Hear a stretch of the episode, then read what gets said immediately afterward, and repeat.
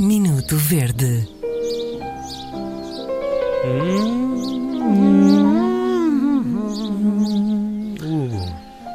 Pois hoje eh, recebemos um verdete para eh, o nosso e-mail ficoverde.rtp.pt de Tânia Ferreira, que aliás nos eh, informa também que é tratada em casa por Tininha.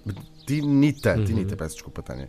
Uh, e diz-nos ela: Bom dia, caros companheiros de viagem. É uma temática que nós já abordámos aqui, mas com outro prisma. Se há coisa que me deixa verde, são aquelas pessoas que estão num concerto a falar constantemente como se estivessem na mesa Que de horror. um café.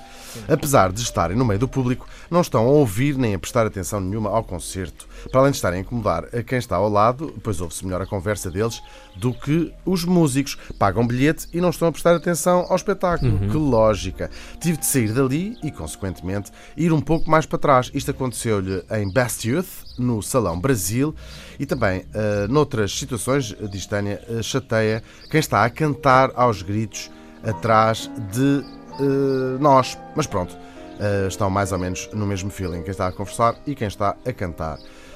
Tânia, a mulher tem eh, razão. Absoluta a mulher tem razão, de facto, razão. eu faço, só faço isto na ópera. Quando vou à ópera, gosto de estar ou a conversar ou a, a imitar a soprano que estiver na altura a executar a sua prestação.